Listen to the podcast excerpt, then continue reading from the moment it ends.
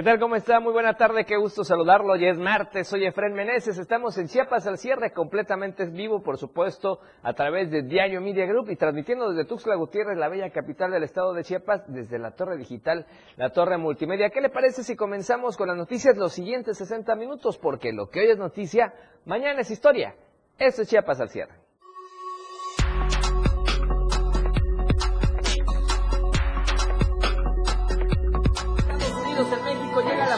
Sur le tenemos detalles. En panorama nacional, pues ordenan a Gabriela Guevara regresar becas a nadadoras. En panorama internacional, Papa Francisco ingresó nuevamente al hospital. Le diremos su estado de salud. La tendencia del día en Chiapas al cierre, alto al pirataje y a nivel nacional, Corona Capital. Feliz martes y Edomex son los temas esta noche. Lo que hoy es noticia, mañana ya es historia. Esto y más este martes en Chiapas al cierre.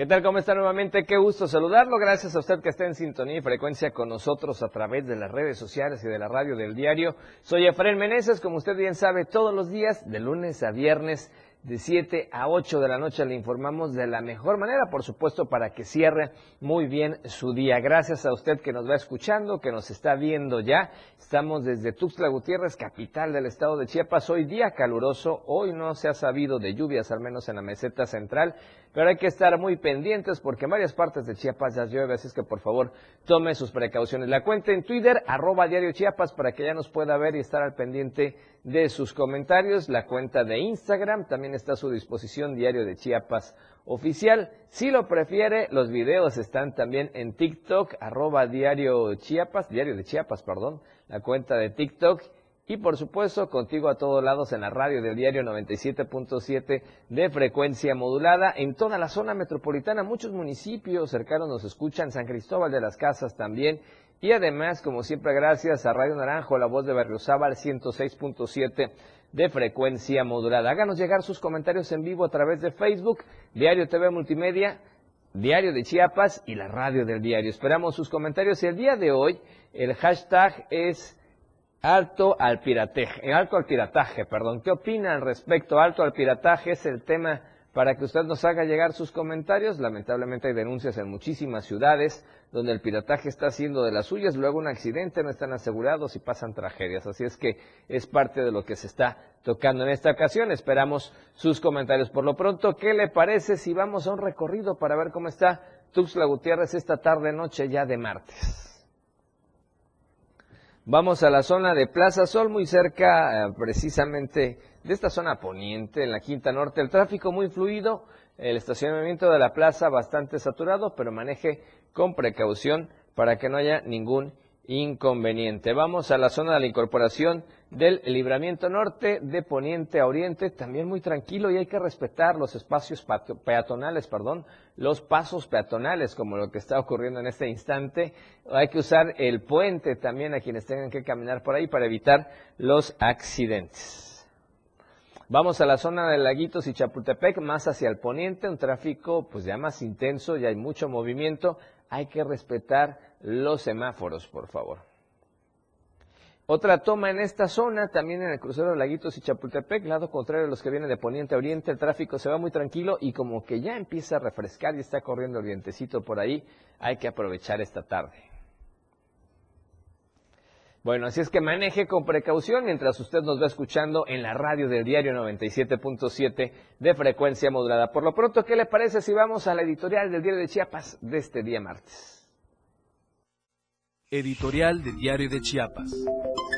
Las del domingo fueron elecciones de lo que se presagia para 2024. Hasta ahora el partido en el poder Morena ha hecho todo de la mano del presidente Andrés Manuel López Obrador para conquistar territorios que antes eran bastión del PRI. Los comicios donde ganó Delfina Gómez por una diferencia de ocho puntos contra Alejandra del Moral, candidata de la Alianza Va por México, podría interpretarse como el fin de una era que estuvo a punto de gobernar nada menos que 100 años. También podría pensarse de antemano que la presidencia de la República está casi asegurada debido a que el presidente de México sí ha sabido mover sus piezas de ajedrez, quien a través de sus corcholatas ha mantenido vigente que las 24 horas del día desde hace más de un año se hable de Morena. El partido en el poder operó violando la ley al estilo de los viejos tiempos del priismo. La mañanera fue la mejor prueba de la campaña a favor de Morena y aunque no variará el resultado de la elección, sí se presentarán impugnaciones. La oposición está atada de manos para contrarrestar estas prácticas. La jefa de gobierno, por ejemplo, fue sancionada por el INE, pero le valió un cacahuate. Continuó su apoyo a Delfina, su presencia el domingo en las elecciones en el búnker de la exsecretaria de Educación Pública lo dice todo. Además, en el 2024 se tiene que tener en cuenta que no pesará igual la mano de López Obrador al ir ya de salida, pero la operación que harán los 23 gobernadores será crucial para retener el triunfo que se obtuvo en el 2018. Con su derrota, el PRI se dio lo que parece su sepultura, pues los votantes del Estado de México representan el 15% del padrón electoral nacional. De las cosas honrosas registradas el domingo es que se volvió a ver un INE profesional y transparente y sus conteos rápidos emitidos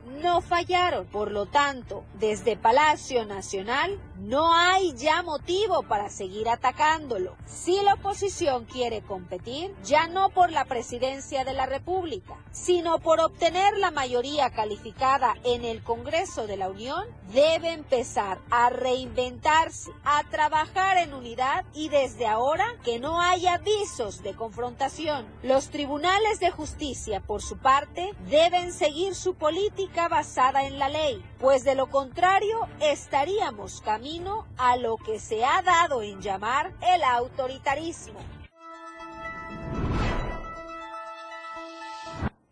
Y entramos con temas de salud porque prevén un año álgido de dengue, hay que tomar las previsiones.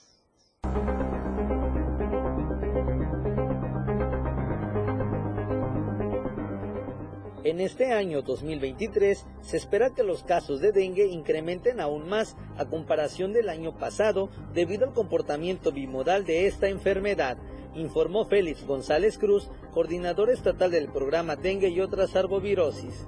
Pues el dengue principalmente hay que comprender que tiene un comportamiento, eh, se le llama bimodal. Eh, son enfermedades que dos años pueden estar eh, bajos y un año este, se genera un, alza con pues mucho, ¿no? Este, y actualmente es un año precisamente el que está en medio de los dos años bimodales. Entonces, los esperamos que este año sea un año álgido conforme a esta enfermedad. Sin embargo, respecto al año anterior, vamos muy bien. Actualmente se tienen 133 casos confirmados y la entidad se encuentra ubicada en el lugar noveno a nivel nacional. Además, se tiene un 17% arriba del año pasado. Tenemos 23 casos arriba del año pasado a la misma semana epidemiológica. Sin embargo, como les decía, eh, eh, según nuestros cálculos y nuestro canal endémico, nos encontramos todavía en zona de seguridad.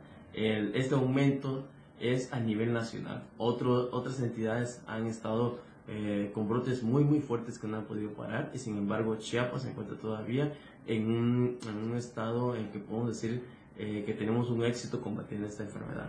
Félix González Cruz invitó a la ciudadanía a depositar sus cacharros y tapar los recipientes con agua con la finalidad de evitar la propagación de vectores. Para Diario Media Group, Carlos Rosales. Vamos a otro tema, hay que cuidarse del dengue, claro. Vamos a otro tema, nos enlazamos hasta la frontera cercana a Guatemala, la frontera sur allá en el Soconusco. Vamos con nuestro compañero corresponsal José Cancino, Pepe Cancino, siempre con información importante.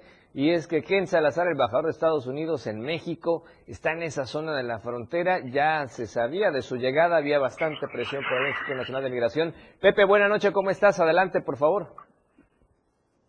Efraín, buenas noches, qué gusto saludarte. Bueno, el hombre de confianza del presidente Joe Biden estuvo o está de gira aquí en la frontera sur, en la frontera con Guatemala, precisamente para tocar toda esta agenda que tiene que ver con la cuestión migratoria, las políticas que se han implementado aquí en la frontera sur y la contención también, esta política de contención que por años el Instituto Nacional de Migración ha tenido aquí en la frontera sur. Y es que Ken Salazar eh, voló directamente de Ciudad de México a Ciudad de Guatemala, donde iniciaron sus actividades en esta región de Centroamérica. Después, vía terrestre, se trasladó hacia Tecunumán, donde también visitó este centro de recepción de migrantes que a diario recibe a cientos de guatemaltecos deportados, expulsados desde Estados Unidos, y ya consecuentemente, a través del, del puente Rodolfo Robles, se internó a territorio chiapaneco, a territorio mexicano, para primero tocar base en la estación migratoria siglo XXI, donde sostuvo una reunión a puerta cerrada con las eh, autoridades de la delegación en Chiapas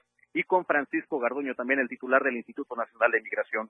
Después, el diplomático estadounidense pues acudió al municipio de Huixla, donde se encuentra esta garita de inspección de revisión de seguridad y también migratoria denominada Cerro Gordo, donde también platicó con agentes de la Guardia Nacional, con elementos del INAMI y observó cómo de alguna manera se lleva a cabo toda esta eh, todo este sistema de atención a los migrantes y también algunas quejas que hay por parte de la comunidad extranjera. Y bueno, ya para concluir esta gira aquí por la región Soconusco, se dirigió eh, después a eh, este albergue que está situado sobre la carretera que conduce a Puerto Madero, un albergue propiedad de la ONU, propiedad de la ACNUR, donde también estuvo de alguna manera analizando cómo va la situación que eh, mantiene a cientos de miles de migrantes aquí varados en la frontera sur. Y bueno, en estos, en estos momentos el embajador Ken Salazar está ya rumbo al Aeropuerto Internacional de Tapachula, donde tomará un vuelo de regreso a la Ciudad de México. ¿Qué deja esta, esta visita? Bueno, Ken Salazar eh, señaló que el problema que se vive aquí en la frontera sur en cuanto a migración es eh, grave y que se tiene que atender cuanto antes. Él señala que hay una solución para toda esta situación que está incurriendo aquí en la frontera sur y es que, bueno, Fred, hemos visto de forma cotidiana cómo eh, los migrantes quedan varados aquí, la desatención que hay por parte también de las autoridades eh, estatales en cuanto a migración y esto pues evidentemente está siendo analizado por el gobierno de Estados Unidos y también mete presión al Instituto Nacional de Migración que hoy pues recibió a Ken Salazar pero con total nerviosismo en torno a esta, a esta visita. Pues gracias por el dato Pepe, vamos a estar muy pendientes para ver qué, qué más información se genera al respecto. Un abrazo, saludos.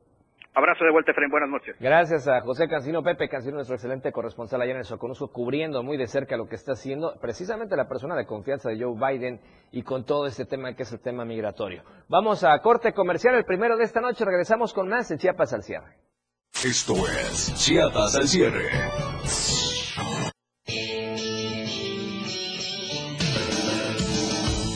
El estilo de música a tu medida. La radio del diario 97.7 FM. Las 7. Con 13 minutos. Porque estamos en todos lados. La radio del diario 97.7 FM. Ahora ya se escucha en Alexa. Desde tu dispositivo Alexa. Es muy fácil. Descarga el skill de Alexa, la radio del diario de la tienda de Amazon Alexa. 1. Abre la aplicación de Amazon Alexa en tu dispositivo. 2. Dale clic en el menú principal. 3. Selecciona skill y juegos. 4. Busca la radio del diario. 5. Dale instalar y listo. ¿Ves que fácil y rápido? Ahora solo dale instrucción con tu voz. Alexa, pon la radio del diario. Poniendo la radio del diario 97.7 FM contigo a todos lados. La radio del diario 97.7 FM. Contigo a todos lados. De lunes a viernes la información está en AM Diario. Lucero Rodríguez te informa muy temprano a las 8 de la mañana. Toda la información, entrevistas, reportajes de lunes a viernes, AM Diario, en el 97.7 FM, la radio del diario. Porque todo tiene una solución. En este tu espacio, denuncia pública. Te invito a sintonizar Denuncia Pública los lunes, miércoles y viernes a las 10 de la mañana a través de la radio del diario 97.7 FM. Soy Felipe Alamilla, la voz del pueblo. Recuerden que denunciar es un derecho y una obligación. Escúchalo en el 97.7 FM, la radio del diario. Denuncia pública con Felipe Alamilla, la voz del pueblo. No se deje y denuncie. El juego aún no termina. La competencia es a cada momento más intensa. La remontada. Un espacio para los deportes. Escucha a Jorge Mazariegos y Eduardo Solís de lunes a viernes de 12 a 1 de la tarde. La remontada. Nada se queda igual. La jugada continúa. El resultado del juego hasta el final. La remontada. Por esta frecuencia, el 97.7 FM, la radio del diario. Evolución sin límites. Contacto directo. 961 61 228 60. Contigo a todos lados. La radio que quieres escuchar. La radio del diario 97.7 FM.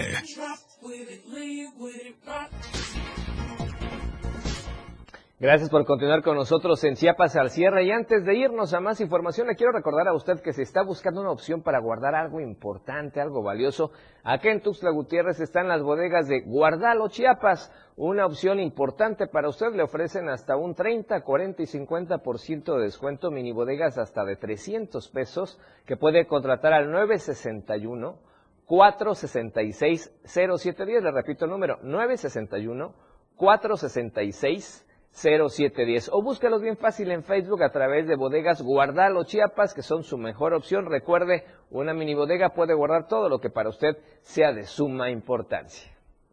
Vamos ahora hasta Tapachula con la sección de Hola Tapachula. Hola Tapachula. Hola Tapachula. Hola Tapachula. Hola Tapachula. Valeria Córdoba, ¿cómo estás? Buenas noches, qué gusto saludarte. Adelante. Muy buenas noches, excelente martes, es un gusto saludarlo como siempre desde el Soconusco. El día de hoy iniciamos esta sección con noticias preocupantes y es que comerciantes de mariscos y pescados señalan que prácticamente se encuentran en bancarrota debido a la falta de presencia de consumidores en la región. La nota completa con mi compañero Rafael Lechuga.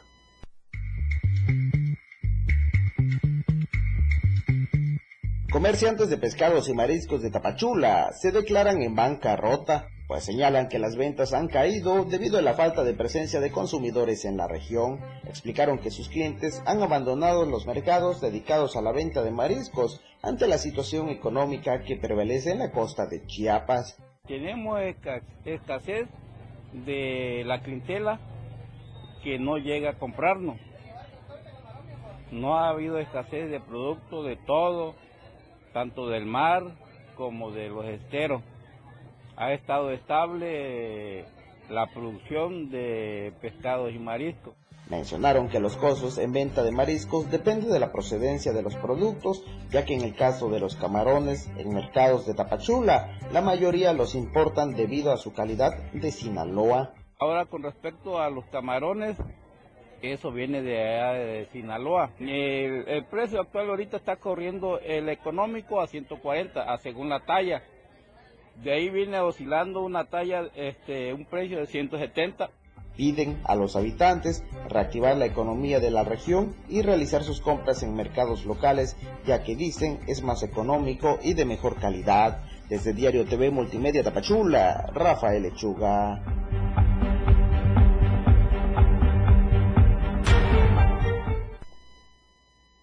En otras noticias, el día de hoy tuvimos aquí en las instalaciones del Diario de Chiapas en Tapachula a la senadora Sacil de León Villar, con quien platicamos diversos temas, entre su gira de trabajo que está realizando justamente en esta localidad y sobre todo un tema sumamente importante, que es la participación política de las mujeres. Hoy cada partido registra a sus planillas, entonces cuando pones una mujer te da el acceso para poner un hombre pones una mujer, te da el acceso para poner un hombre. Pero ¿qué hacen los partidos políticos? Pues donde tienen posibilidades de ganar, mandan a puros hombres y, y rellenan. Claro. Eh, porque por obligación tiene que ir una mujer, pero rellenan donde saben que hay otro partido político que tiene mayor posibilidad y meten mujeres. Ese es el resultado de que hoy tengamos ni el 30% de alcaldesas en el estado de Chiapas. Hasta aquí las noticias el día de hoy, por supuesto que yo lo espero mañana con mucha más información. Gracias Valeria, por supuesto, como siempre, información importante y mañana estamos seguros que tendremos más información contigo. Por lo pronto, vamos a otros temas. Vamos a enlazarnos con nuestro compañero Edgar Castillo y es que hay buenas noticias en temas de salud porque un tonalteco, escuche usted, recibió un reconocimiento de la Organización Mundial de la Salud. Adelante Edgar, buenas noches, ¿cómo estás? Te escuchamos. Bueno, estamos tratando de restablecer la comunicación con Edgar Castillo. Le decíamos temas amables en materia de salud de un destacado tonalteco que recibe de manos de la Organización Mundial de la Salud un reconocimiento. Sin duda esto es muy importante, pero bueno, vamos a tratar de establecer contacto en un instante. Por lo pronto, vamos a otros temas. Vamos con Marco Alvarado porque resulta que la Casa del Pueblo en Carranza nuevamente amenaza por prolongar el plantón que de por sí ya tiene aquí en el centro de la capital. Habitantes del municipio de Carranza que mantienen una protesta aquí afuera del Palacio de Gobierno de Tuxtla Gutiérrez accedieron este martes a liberar finalmente al resto de trabajadores que mantenían retenidos en las instalaciones del Palacio de Gobierno. Sin embargo, continúa, continúa la manifestación que lleva ya siete días en la capital. El conflicto entre las organizaciones campesinas Emiliano Zapata, Casa del Pueblo y Alianza San que se disputan 18.290 hectáreas en el municipio de Venustiano Carranza parece estar lejos de terminar, así como el plantón que la organización Emiliano Zapata Casa del Pueblo mantiene en el Parque Central de Tuxtla Gutiérrez desde hace ya siete días, y es que según algunas versiones, este plantón se podría prolongar por 30 días más si el próximo viernes no consiguen los acuerdos que quieren con el gobierno del estado. En el año 2021 se instaló una mesa de diálogo para la construcción de la paz en Venustiano Carranza, en la que fueron invitados a participar diferentes dependencias federales y estatales, creada a petición de ambas partes para atender de forma responsable el conflicto territorial y agrario al interior de los bienes comunales en Venustiano Carranza que ha prevalecido por más de 50 años. Sin embargo, han continuado los señalamientos de ambas organizaciones con relación a posibles riesgos de seguridad en las zonas de colindancia, lo que afecta la resolución de este problema, que nuevamente se trasladó a la capital de Chiapas, en donde cerraron el acceso al primer cuadro de la ciudad e impidieron la salida de los trabajadores del Palacio de Gobierno, que finalmente fueron liberados en dos etapas luego de 48 horas de permanecer en el interior del inmueble. Y es que luego de siete días que este plantón inició en la capital de Chiapas, en los que han declinado tener un diálogo con la secretaria general de Gobierno, Victoria Cecilia Flores Pérez, se prevé una reunión directa con el gobernador Rutilio Escandón Cadenas el próximo viernes. Mientras tanto, el corazón de la capital sigue siendo un territorio en disputa controlado por el grupo campesino Emiliano Zapata, Casa del Pueblo. Para Diario Media Group, Marco Antonio Alvarado.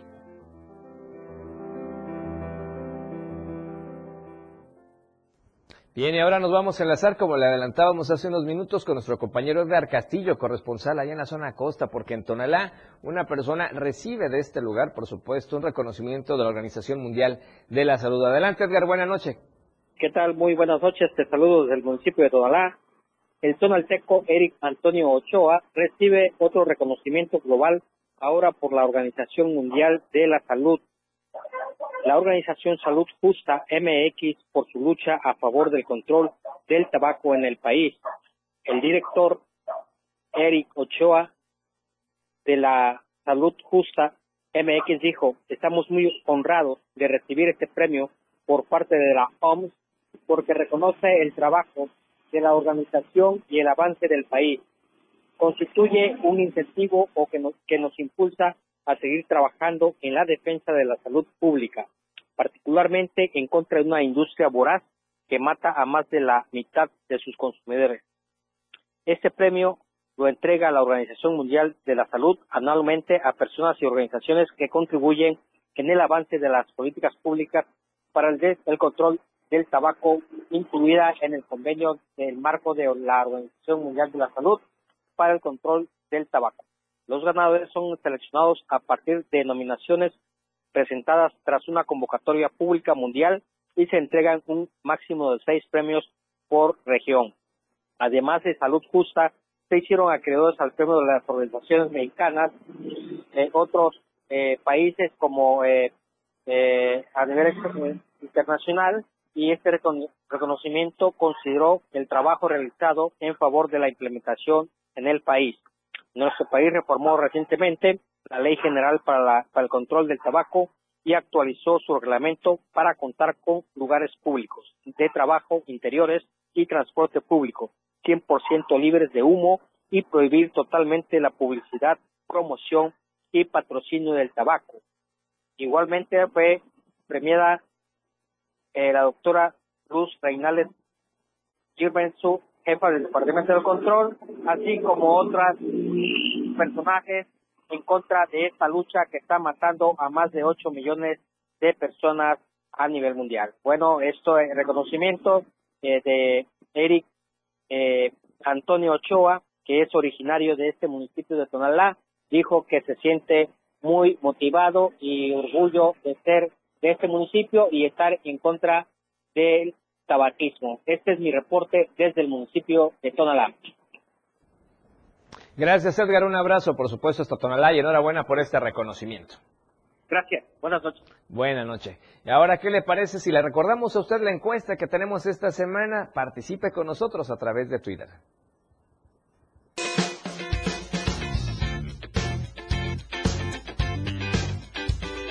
En el diario Media Group nos interesa conocer tu opinión. La pregunta de esta semana es, ¿maltrato animal debe castigarse con cárcel en Chiapas? ¿Tú qué opinas? ¿Sí? Prisión para maltratadores de animales. ¿O no? Es una medida exagerada. Vota a través de nuestra cuenta de Twitter, arroba Diario Chiapas. Te invito a que participes, comentes y compartas.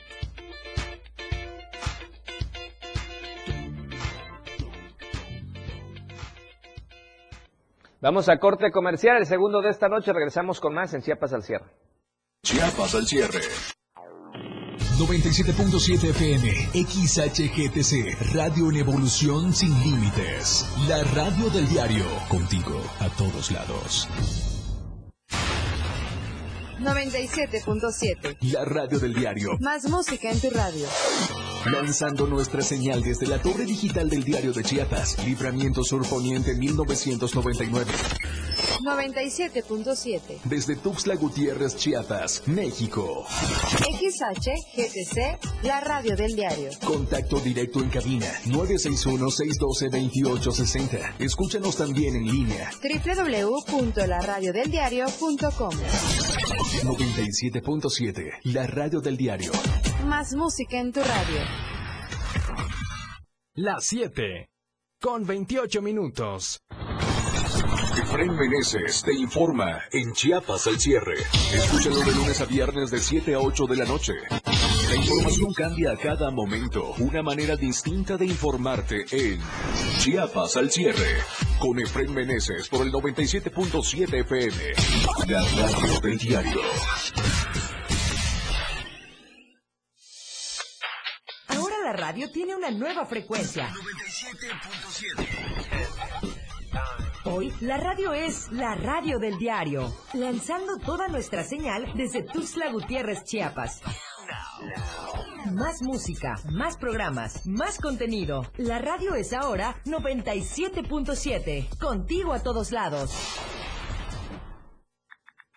Síguenos en TikTok y descubre la irreverencia de nuestros conductores.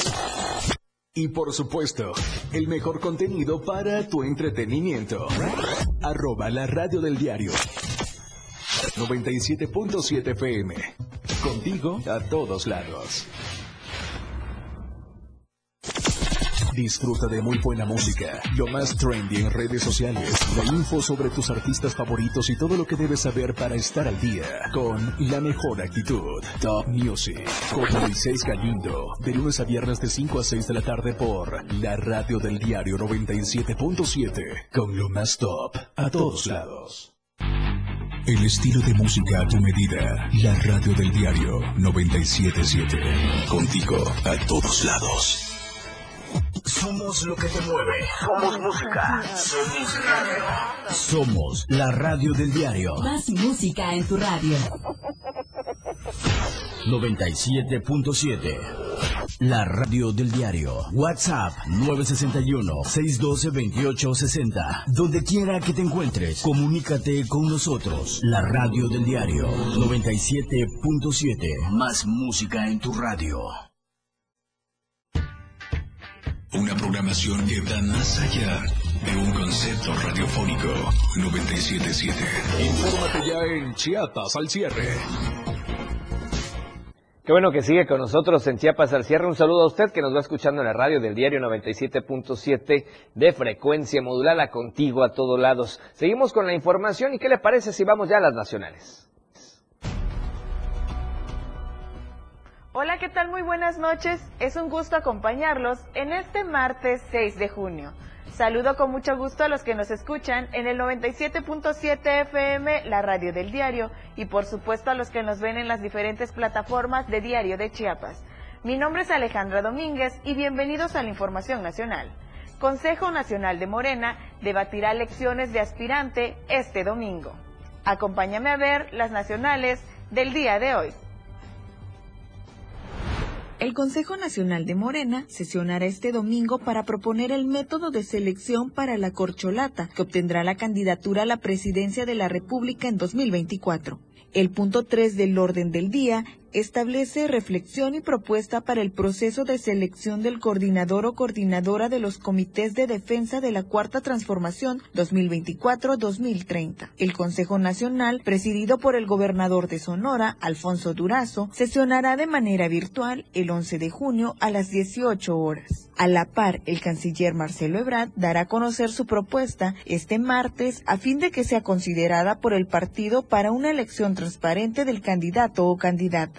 Cambiando de tema, el día de ayer lunes, poco después de las 4 de la tarde, se registró una intensa lluvia con tormenta eléctrica en Matamoros y Brownsville, lo cual fue aprovechado por los migrantes que se encontraban en el puente internacional para entrar corriendo al lado americano. Se desconoce el número de migrantes que pudieron haber ingresado al territorio estadounidense de manera ilegal. Elementos de aduanas y protección fronterizos, así como de otras corporaciones, pudieron contener algunos de los migrantes, pero otros sí pudieron entrar, aprovechando las condiciones, pero ya son buscados. Ante esta situación, las autoridades aduaneras de Estados Unidos decidieron cerrar los puentes internacionales entre Matamoros y Brownsville por cuatro horas hasta establecer medidas de seguridad para el control de los migrantes en lado mexicano. Pasando a noticias más agradables, por primera vez en una década, un grupo multidisciplinario de especialistas del Centro Médico Nacional 20 de noviembre del Instituto de Seguridad y Servicios Sociales de los Trabajadores del Estado realizó el 31 de mayo pasado un exitoso trasplante renal a niño de 14 años, procedente de Baja California Sur, a quien su madre, en un acto de amor, donó su riñón para salvarle la vida. En el marco del Día Mundial de los Pacientes Transplantados, que se conmemora el día de hoy, el director general del organismo, Pedro Centeno, felicitó por su destacada labor al equipo médico de alto nivel que cambió la vida del adolescente, empezando por el líder de la operación, el cirujano pediatra, experto en trasplante hepático y renal, así como los equipos de terapia intensiva, anestesiología y nefrología pediátrica. Refirió que el niño nació con un trastorno de malformación de vías urinarias, cual fue corregido quirúrgicamente entre los 6 y 10 años. Sin embargo, esto lo llevó a un proceso de insuficiencia renal crónica en fase terminal, por lo que era candidato al trasplante. Afortunadamente, su madre decidió donarle un riñón y fue compatible, lo que ahora le abre una nueva oportunidad. Esa fue la información del día de hoy. Gracias a todos por acompañarnos. Ha quedado usted muy bien informado y muchas gracias a todas las personas que nos escriben. Nos vemos el día de mañana con más información nacional. Muy buenas noches. Y vamos a otros temas. Fíjese que hay muchos que opinan que la eutanasia debe ser legal en México.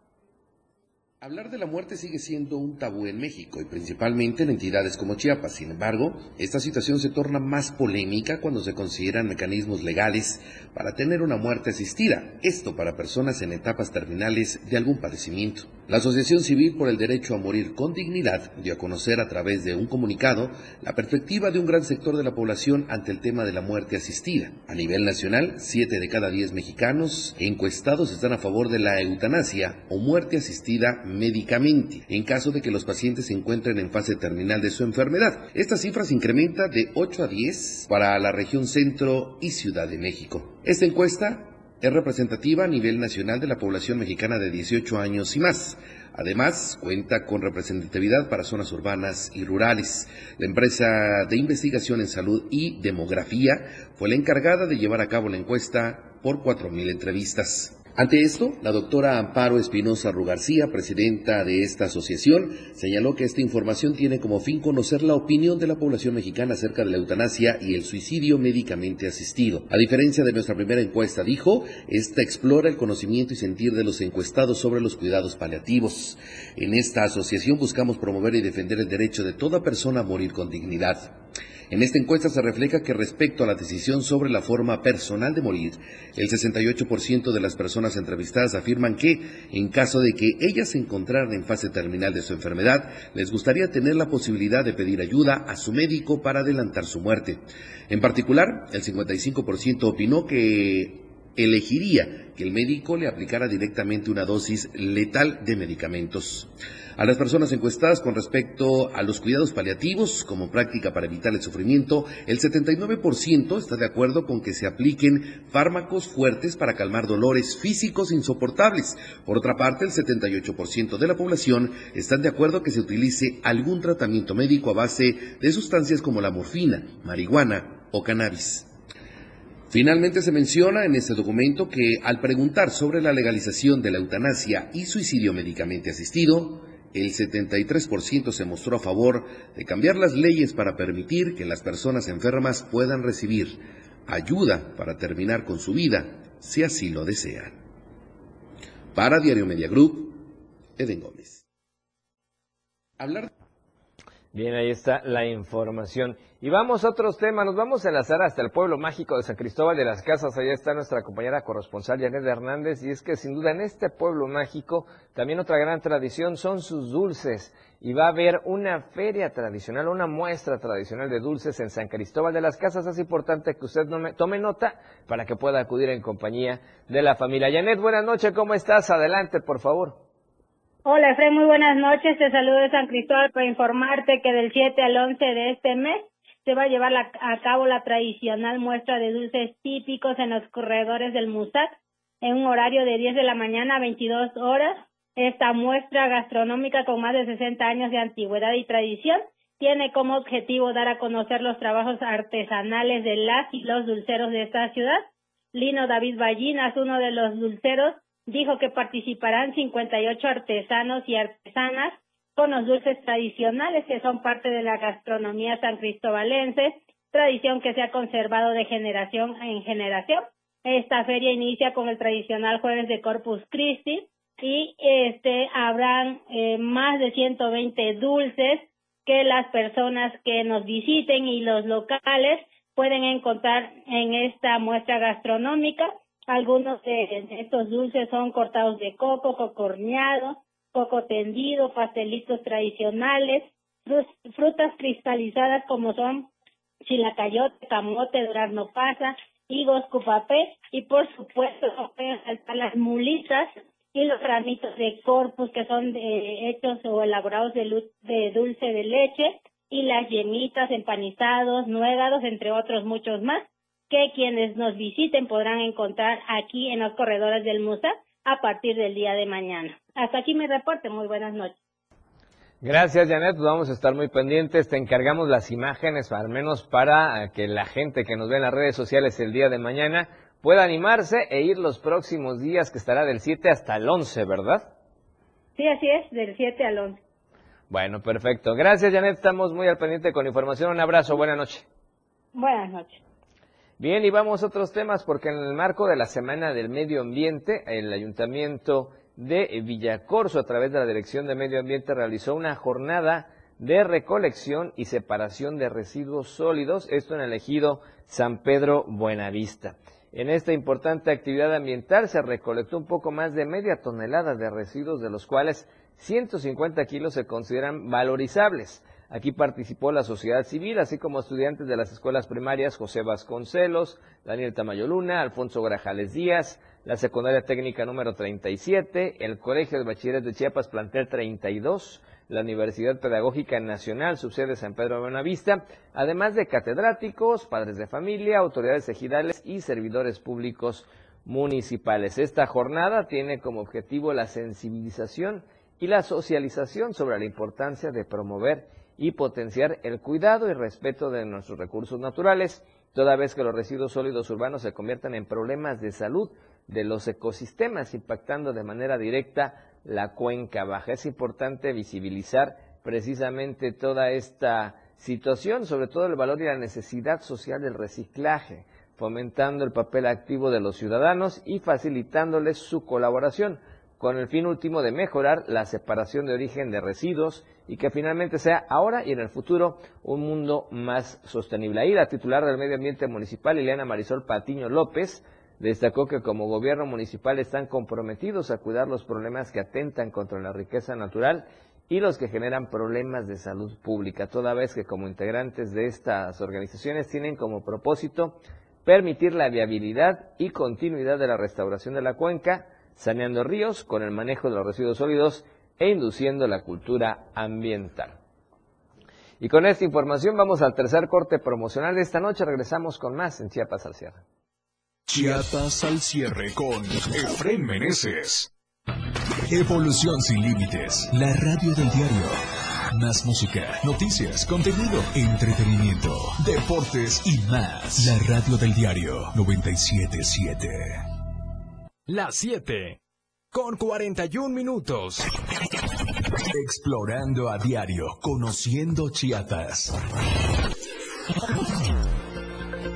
Cañón Río La Venta es una impresionante barranca de 80 kilómetros de largo con paredes de hasta 400 metros de alto. La constitución geológica del sitio es fundamentalmente de roca caliza y su flora y fauna está compuesta por una selva mediana de musgos y helechos, ocelotes, puma y jaguar. Desde la cascada El Aguacero hasta el embalse de la presa de Malpaso se extiende esta fractura geológica de paredes verticales, cavernas, rápidos y cascadas. El río La Venta es un lugar ideal para practicar el kayak. Hay partes a las orillas del río y al resguardo de las paredes del cañón en que se puede acampar, teniendo en cuenta que esta zona es una reserva, por lo que hay fauna salvaje en su hábitat. El cañón del río La Venta es un ejemplo representativo de los procesos geológicos de la Sierra Madre. Las cuevas son la principal característica morfológica de este paisaje y constituyen una excelente entrada al mundo subterráneo. En el cañón del río La Venta se encuentra el arco natural más alto del planeta, 158 metros de altura, 255 metros de largo y 35 metros de ancho. Esta formación geomorfológica de más de 80 millones de años. Explorando a diario, conociendo Chiapas, muchas rutas por descubrir. La radio del diario 97.7 FM, contigo a todos lados. Claro, en la fiesta te metes lo que sea para pasarla bien, pero en realidad, ¿sabes qué te estás metiendo? Muchas drogas químicas son elaboradas con ácido muriático, sosa cáustica y reticida. Ahora el narco añade fentanilo para engancharte desde la primera vez. El fentanilo mata. Es 50 veces más potente que la heroína. 200 personas mueren al día por su consumo. No te arriesgues. No estás solo. Si necesitas ayuda, llama a la línea de la vida. 800-911-2000. Secretaría de Gobernación. Gobierno de México. Ahora las noches de lunes a jueves se disfrutan más en compañía de Moisés Jurado. Disfruta de la mejor música de ayer, hoy y siempre, en punto de las 9 de la noche en Las Inolvidables de la Radio del Diario, contigo a todos lados.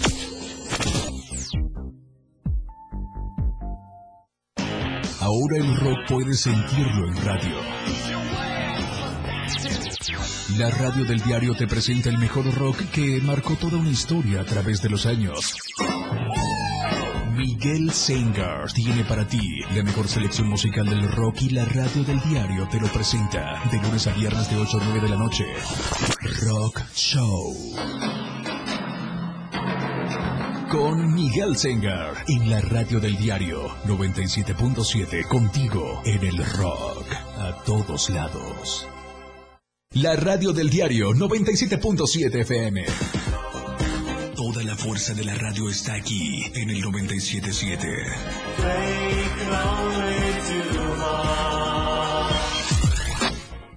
Gracias por continuar con nosotros. Un saludo a la gente que nos está escuchando en la radio del diario 97.7 de FM, acá en Tuxtla Gutiérrez, y también a la gente allá en Berriozábal, 106.7 de FM, Radio Naranjo, la voz de Berriozábal. Y vamos a otros temas, nuevamente cuestiones de salud, pero algo que está complicado allá en la zona de Copainalá, y es que siguen sin un acuerdo para la construcción de una clínica de parto humanizado. Y quien tiene el reporte es nuestro compañero corresponsal, Ramiro Gómez. Ramiro, buenas noches, ¿cómo estás? Adelante, por favor.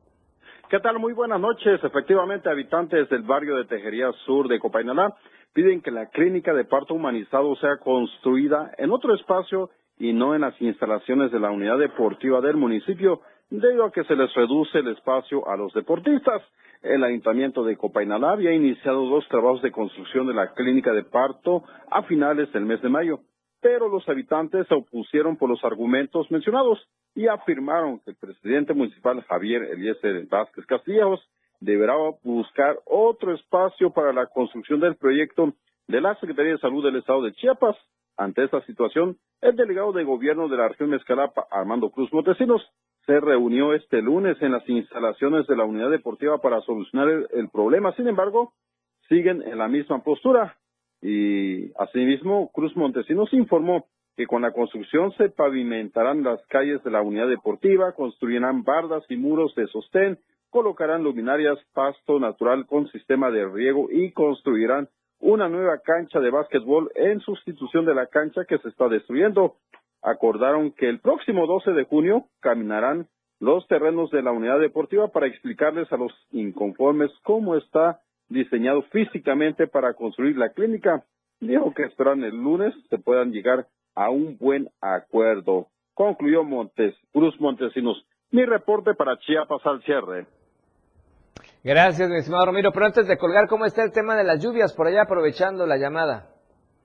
Afortunadamente, pues ya las lluvias están esperadas en esa zona de Mezcalapa para todos los campesinos que, que labran la tierra. Pues el día de ayer llovió, no digamos que fue una lluvia, este, como se esperaba, pero sí llovió más o menos como alrededor de una hora y eso refrescó porque habíamos sentido un calor, la verdad, muy, muy intenso. Y pues ahorita, pues con, con estas primeras lluvias de este mes de junio, pues como que, pues este, eh, ayudó mucho porque el calor había estado muy, muy, muy intenso, pero afortunadamente con la lluvia de ayer el calor pues disminuyó. Perfecto. Bueno, gracias Ramiro por el reporte. Vamos a estar pendientes de la situación en estos días allá en la zona de Mezcalapa. Un abrazo. Un abrazo. Gracias a Ramiro Gómez. Ahora, ¿qué le parece si vamos a la nota roja? Lo que acontece minuto a minuto. La roja de Diario de Chiapas.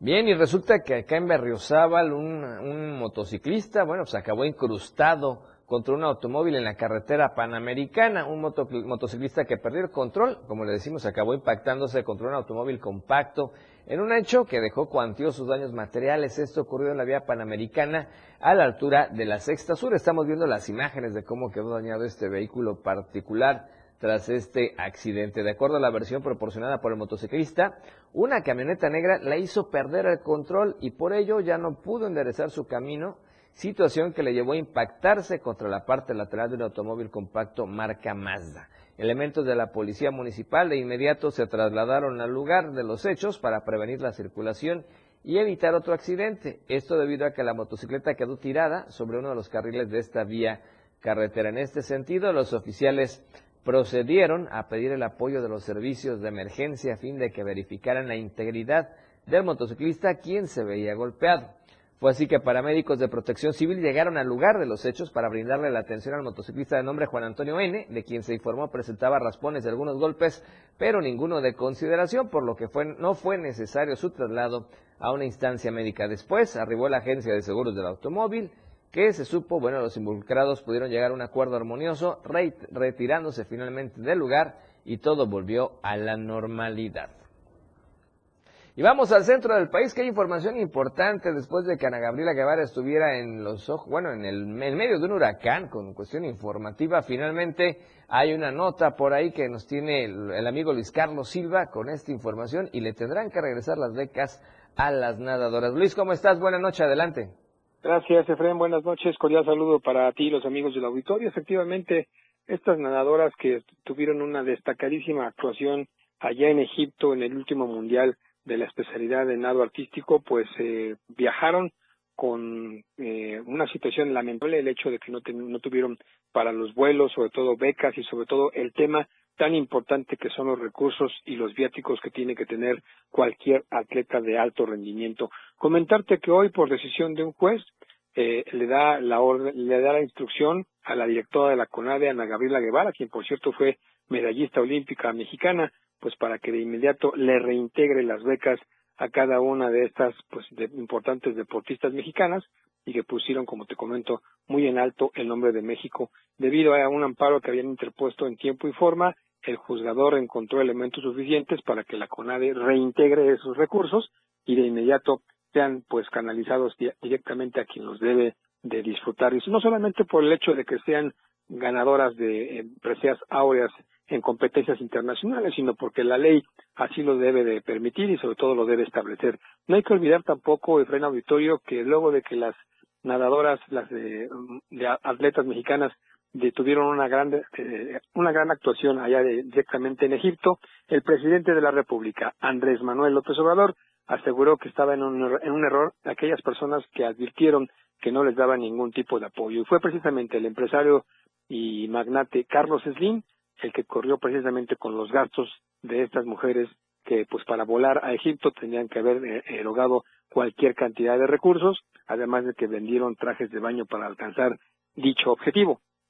En su oportunidad, Ana Gabriela Guevara pues se mofó de ellas, se burló y pues provocó también que se incendiara en las redes sociales tomando en cuenta que una deportista de su tamaño y de su calibre debía haber apoyado siempre a quienes ahora ponen en alto nombre de México. El juzgador consideró finalmente, Efraín Auditorio, que a pesar de las circunstancias que se han presentado y que la CONADE tiene recursos propios, estas becas deben entregarse de inmediato y sobre todo cada vez en un momento determinado buscar solamente el acuerdo con las autoridades mexicanas y que las mujeres que, necesitan estas, estos, estos incentivos puedan recibirlos en tiempo y forma. Finalmente te informo que a pesar de estas circunstancias, el silencio de la CONADE es evidente, tomando en cuenta que a pesar de que hay una autoridad que ya le, da este ordenamiento, ella debe acatarlo de inmediato y entregar los recursos cada mes conforme lo mandan las instituciones como es el mismo caso de la CONADE. Hasta aquí mi reporte, freno un abrazo y como siempre pendientes de la Ciudad de México y bueno, una noticia más que tiene que ver con la justicia para estas deportistas. Gracias mi estimado Luis, un abrazo, buena noche y te escuchamos el día de mañana. Con todo gusto, buenas noches. Y sí, la verdad que las redes sociales se encendieron con esta temática y la contestación de Ana Gabriel, a Gabriela Guevara, perdón, a Gabriela Guevara, a las nadadoras. Pero bueno, ahora, ¿qué le parece si vamos a la información internacional?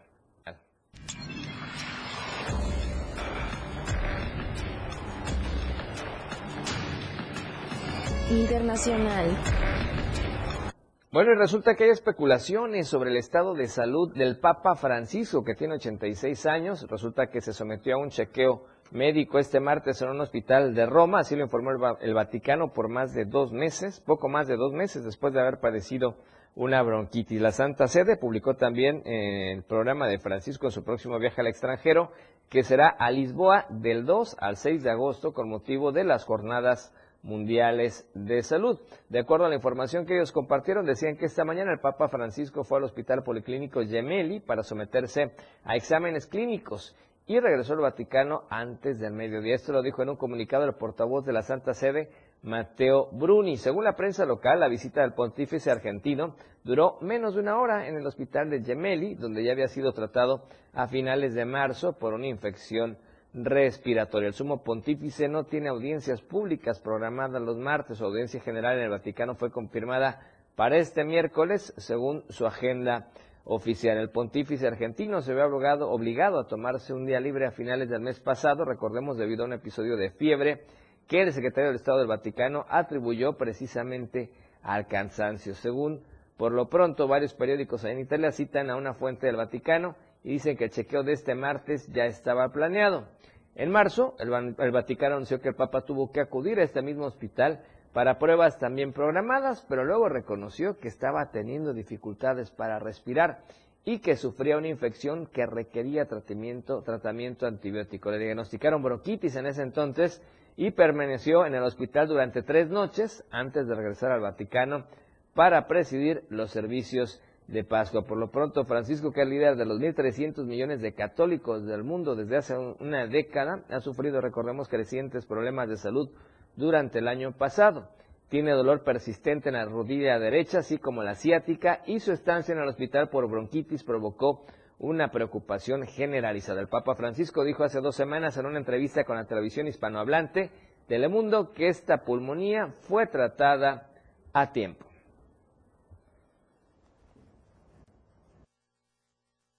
Las tendencias en redes sociales. Tendencias. Bueno, y resulta que los temas importantes en redes sociales el día de hoy son variados. El primero de ellos, Corona Capital, que tiene que ver con este concierto o esta serie de conciertos que va a haber próximamente en el centro del país. Ya se anunció eh, los artistas, o se anunciaron los artistas que van a estar por ahí, por eso Corona Capital sigue siendo tendencia desde el día de ayer. Martes, feliz martes, es otra tendencia que está vigente el día de hoy. Y finalmente Edomex, que tiene que ver con la política, después de las elecciones que se suscitaron hace apenas un par de días en el centro del país. Son las tendencias el día de hoy. Para que usted esté pendiente, puede darle por ahí al hashtag y obviamente ver todos los comentarios a favor y en contra que lo hacen, lo hacen tendencia. Y con esta información llegamos al final de la emisión del día de hoy. Gracias por habernos acompañado, por habernos compartido, por habernos comentado. Soy Efraín Meneses y en nombre de todo el equipo de producción que usted no ve, gracias por su preferencia. Primero Dios nos vemos y nos escuchamos mañana a 7 de la noche en Chiapas al cierre. Mientras tanto, disfrute el resto de esta noche como usted ya sabe y como tiene que ser, de la mejor manera. La información continúa en Chiapas al cierre. Te invitamos a que nos sintonices en nuestra próxima emisión con Efraín Meneses. Él te tendrá toda la información de lunes a viernes de 7 a 8 de la noche. Información oportuna. Por el 97.7 FM, la radio del diario. Toda la fuerza de la radio está aquí. La radio del diario 97.7 FM. Contigo, a todos lados. Evolución sin límites. Nosotros no ponemos música, nosotros tocamos la música que quieres escuchar. Tenemos para ti una programación con alto contenido las 24 horas del día. 977 FM. Contigo a todos lados, transformando ideas.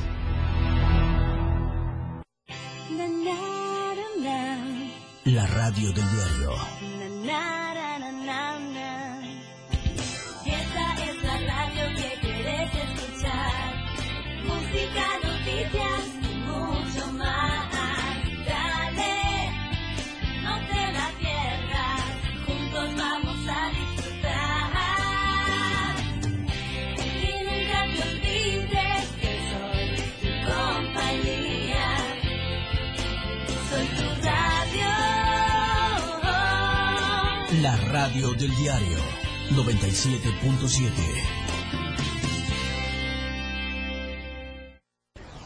Somos lo que te mueve. Somos música. Somos radio. Somos la radio del diario. Más música en tu radio. 97.7.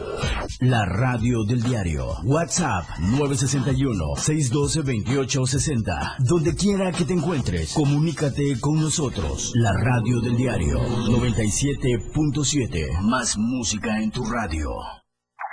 Tu frecuencia 97.7 FM. Hoy es la radio. La radio del diario. Evolución sin límites. Lanzando toda nuestra señal desde Tuxtla Gutiérrez, Chiapas. E invadiendo la red de www.diariodechiapas.com diagonal radio. Más música. Más programa. Mayor contenido. La radio es ahora 97.7 FM. La radio del diario. Transformando ideas. Contigo a todos lados. Editorial de la Radio del Diario.